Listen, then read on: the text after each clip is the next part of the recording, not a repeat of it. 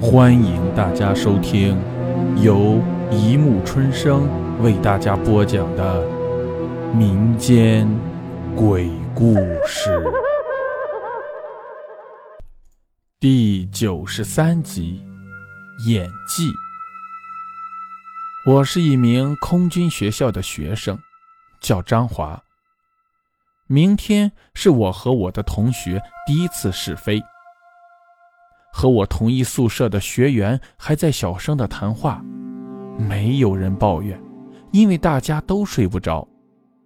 之前我们已经做了好几次模拟飞行了，但是模拟就是模拟，无法真实的感受飞行的快感。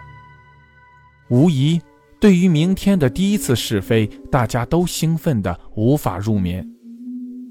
这个夜晚显得格外的漫长。当期待已久的起床号吹响时，大家都像吃了一剂猛药，猛地从床上跳起来。李勇更是大声怪叫起来，不过没人理他。李勇是个直肠子，一高兴就怪叫。对于他的反应，大家直接忽略。几乎以最快的速度洗漱完毕，我们再狂奔到操场。我们并不是最早到的，我们的教官何教官已经到了。教官叫何军，我们习惯叫他头。他是一个严肃的人，总是第一个到操场。平时不爱说话，但也不建议我们叫他头。何教官今天脸色不大好，不过也没说什么，只是叫大家上车。到机场有一段距离，没有人说话，只是默不作声地坐着，直直地向前看，安静的，好像还能听见我自己急促的心跳。机场到了，大家轻快地跳下车，李勇更是耐不住地叫了一声。何教官轻车熟路地带我们去休息室。我们被带到幺零幺休息室，一个休息室显得有点拥挤。李勇不满地问：“涛，我看幺零二室是空的，为什么不再开一间？我们就在这儿待着。”何教官直接打断了李勇的话，接着说道：“二十分钟后在外面机场集合。”说完，他就走了。李勇不满地站起来，往门口走去。“你去干嘛？”我高声道。“隔壁幺零二，这里快急死了。”我还想说什么，可是他已经走出去了。过了二十分钟，我们无比激动地跑下去集合。我还不忘对隔壁喊道：“李勇，走了。”没有回答，我也没有多想。大家在机场上摆好方阵，李勇没有出现。大家等了两分钟，何教官说不等了，大家登机。我是一号机，我进入座舱，检查仪表、电器和机载设备，一切正常。指挥官下达起飞命令时，我感到浑身一凉，仪表的指针全部乱转起来。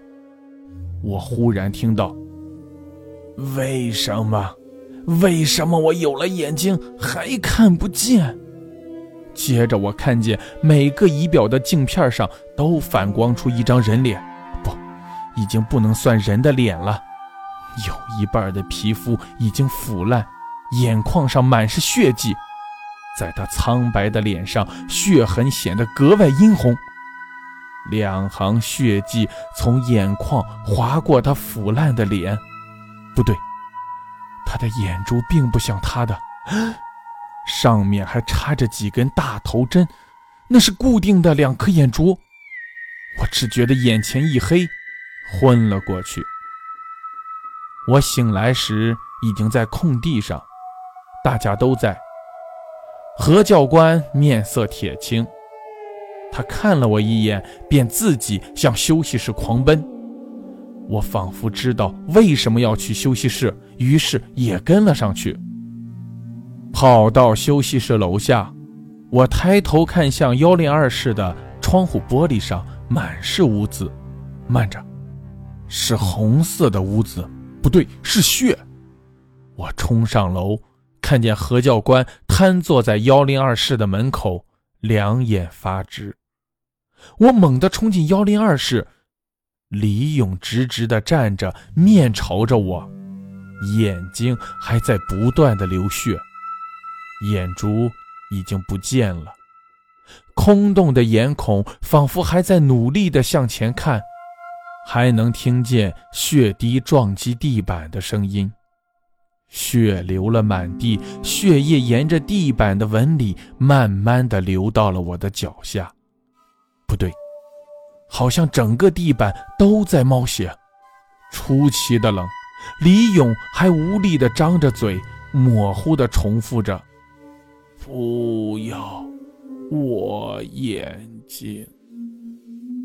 在救护车到之前，李勇就已经去世了。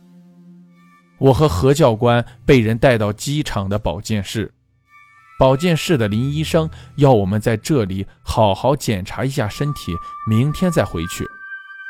何教官对我说：“不要问我什么，你不会想知道。”说完，他就什么也不说了。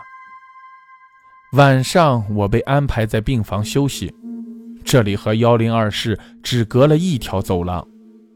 躺在床上，脑海中不断的想起李勇的脸和飞机上看见的脸。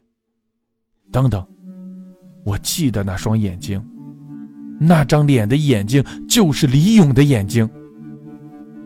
突然，一声尖叫把我惊醒，是何教官，声音是从幺零二传来的。我下床冲到幺零二，门是开的，是何教官，他呆呆地站在里面，他的表情很狰狞，像是在挣扎。突然，一个白色的人影倒垂在何教官面前。不对，我记得幺零二的天花板上什么都没有，怎么固定人？难道他是？我想叫，可是我发现我什么也叫不出来。人影慢慢的下垂，忽然白光一闪，变成了脚朝下。不对，他根本就没有脚。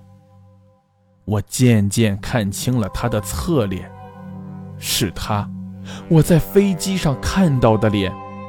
不对，他没有眼珠，只有阴森的眼孔，杂乱的头发像沾满了鲜血，他的脖子上挂着一大串。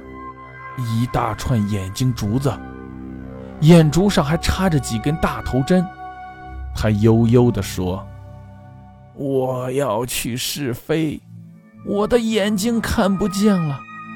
没关系，把你的眼睛借给我吧。”他伸出两根手指，长长的黑色指甲像钩子一样插入何教官的眼睛。生生地挖出了两颗眼珠，他轻轻地托着两颗眼珠，眼珠还在左右转动着。他猛地把眼珠塞进他空洞的眼眶，同时他用大头针把眼珠固定起来。我有眼睛了，我有眼睛了！悠悠的声音在空气中回荡。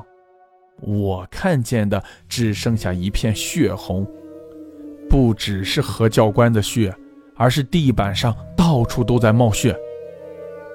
我醒来的时候躺在床上，林医生在我旁边。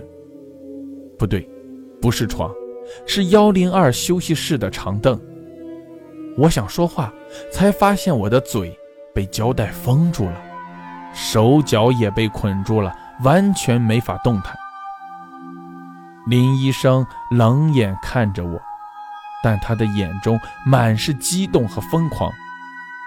他冰冷的声音响起：“哼，你不用惊讶，你应该感到荣幸。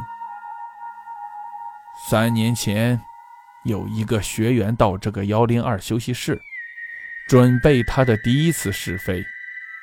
前一天，他因为高兴喝了点酒。”可是他不知道喝的是假酒，来到这里时，他发现自己的眼睛什么也看不清楚了。